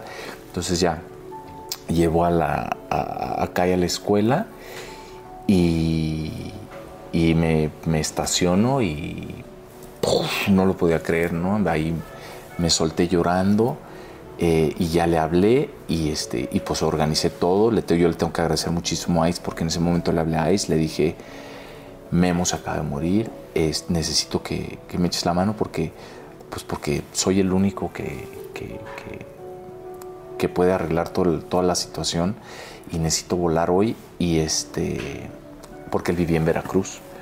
Volé yo a Veracruz y le pedí de favor a, la novia que, que este, pues que, que, lo fueran embalsamando y todo el rollo y ya me tocó a mí llegar este, verlo embalsamado, despedirme de él y, luego ya lo, cremamos y ya sus cenizas ya me las llevé al mar y ahí tuve como un momentito con él este, muy bonito, ¿no? Pero ya cuando me dio todas sus cosas, este, eh, la novia, pues ya eh, me acuerdo muchísimo porque sí, me acuerdo que, o sea, él siempre, siempre me apoyó. O sea, es, yo, siempre, yo le voy a agradecer mucho porque él fue el que o sea, nadie quería que yo me dedicara a lo que me dedico, a, la actuación y tal. Y él siempre me apoyó. El, a ojos cerrados era como, hazlo, hazlo, hazlo, ya sabes. Pues, sí. Pues qué lindo saber y qué linda coincidencia. Sí. Dice que no hay coincidencias. Sí. Este, que esta foto era una de las fotos favoritas de él. De él, sí. Y este es un personaje pues, que te llevó a un lugar importante en el medio. Y hay otro personaje que, te, que también fue muy, muy importante, Sí, que fue evidentemente el Chema. sí. Un parteaguas también en cuanto a popularidad, en cuanto Sí. a tantas cosas. Sí, sí, sí. Y, y hay un tercer personaje que te ha hecho Gracias. de nada, que te, que te ha hecho, pues que, que ha sacado adelante todo, ¿no? Este primer personaje, este segundo personaje, pero un personaje que, que lo que te decía yo, ¿no? Que ese dolor de abandono, que ese, el sentirse solo, que ese niño de 12, 13 años, tener que levantar, educar, parar, darles de desayunar y despertar a sus otros tres hermanos teniendo una responsabilidad que un niño de 13 años no tiene por qué tener. Eh, o ese niño que tenía que vivir cosas agresivas o complicadas en su casa y que tiene que salir adelante, o ese adolescente que a los 16 años tiene que cortar relaciones con su mamá para irse solo a sacar adelante, es un personaje también importante. Y ese personaje creo yo que es el más importante porque es el que te ha llevado aquí. Y ese no es ni Sánchez ni Ogman, ese es Mauricio. Ay, qué bonito. Y, y- y la verdad, te, te quiero felicitar por, porque no es fácil sacar adelante todas las cosas que has vivido, porque si bien llegaste a una situación diferente simplemente, supiste moldearla, sacar adelante. Ahorita que me dijiste que nunca tuviste una recaída, este, no es que alguien que te haya tenido una recaída hable mal de esa persona en lo absoluto, pero, pero habla muy bien de ti. El saber que, que el mejor personaje de tu vida eres tú. Sí. Y, que si existe este, este otro, y si hacemos para atrás, había 50 fotos más de obras, de películas, de series, de todo.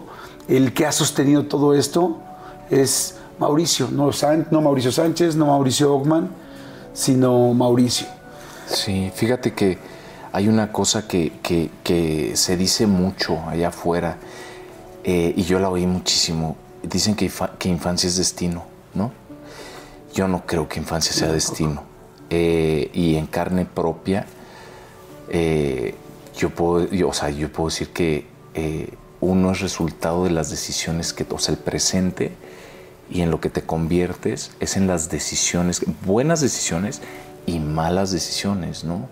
Yo estoy muy contento porque, porque digo, algo estoy haciendo bien, ¿sabes? A pesar de, pues son mi familia, y te lo digo en serio, ¿no? Y, y digo, y veo a mis hijas, y mis hijas son felices, ¿no?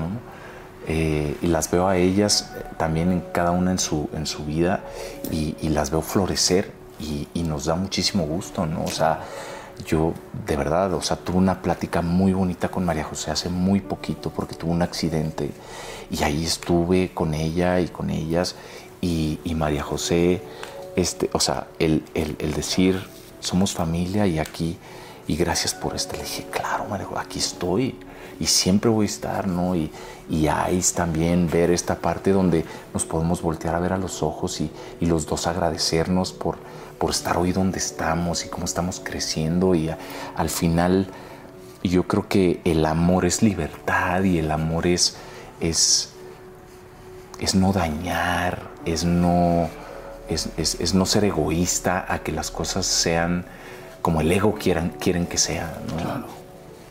Y dejar ir y, y- y dejar que fluya. ¿no? Entonces, no sé, creo que Ay, está, está, está, está muy bonito. Ya.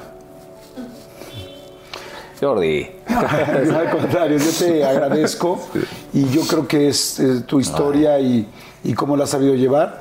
Es un pues es una guía padrísima porque pues toda la gente que nos está viendo, todos tenemos historias. Sí. La mayoría de la gente tenemos dolores, mucha gente tiene y tenemos fracturas. Sí, y fíjate que, bueno, quiero aprovechar Sí, claro. si se puede o no, porque mucha gente me, me- que conoce mi historia, pues me han pedido pláticas. Sí, eso te iba a decir, que tienes han- algo padre. Sí, me han pedido, me, me han pedido como, como que les hable de, de mi experiencia. Digo, yo no soy conferencista, no, no, no, no le sé a eso, pero pero es como esta parte de, de por favor, da testimonio, ¿no? Esta, esta, esta, esta parte. Entonces, con, con, con el tiempo, eh, dije, ¿cómo le puedo hacer? ¿Cómo le puedo hacer? Y luego me di cuenta que me, empecé, a, empecé, a, estudiar música y canto y tal, y de repente me, me gustó mucho y me clavé. Y entonces grabé unas canciones de, pues ahora sí que cantándole al amor, diferentes eh, maneras de, de, amar y los diferentes amores.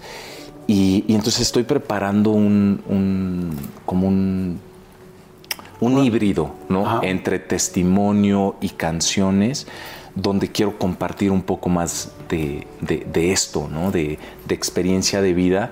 Por lo mismo, o sea, si a alguien le sirve, le toca, eh, pues ahí está, ¿no? Entonces, próximamente estaré también haciendo eso. Pues felicidades, yo creo que vas a ayudar a muchísima gente. Eh, estoy seguro que mucha gente va a querer ir a, a escucharte a que compartas y yo creo que un conferencista no tiene que ser una persona que haya estructurado, estudiado y armado una conferencia perfecta, sino la mejor conferencia que uno puede tener es lo que tiene en su corazón, lo que ha vivido y lo que ha superado. Sí. yo, si esas son las condiciones, tú ya eres un gran conferencista. Ay, qué lindo. Muchas gracias, Mao. Muchas gracias. Eh, gracias por platicarnos también esto que sé que no lo habías dicho en ningún lugar eh, de esto nuevo que vas a hacer, de ese nuevo proyecto. Te deseo muchísima suerte. Y, gracias, gracias por todo lo que aprendí y por todo lo que aprendimos hoy. No, gracias a ti, gracias, por invitarme y bueno, pues gracias a todos. Muchas gracias. Muchas gracias. Nos vemos, nos vemos en la siguiente. Gracias por estar siempre en todos los episodios. Si les gusta, compártanlo y, yo creo que tenemos mucho que aprender, así es que véanla varias veces porque hay mucha información aquí que yo creo que a todos nos puede funcionar. Gracias. Ay, no, gracias, a ti por invitarme. Muchas gracias. Chao.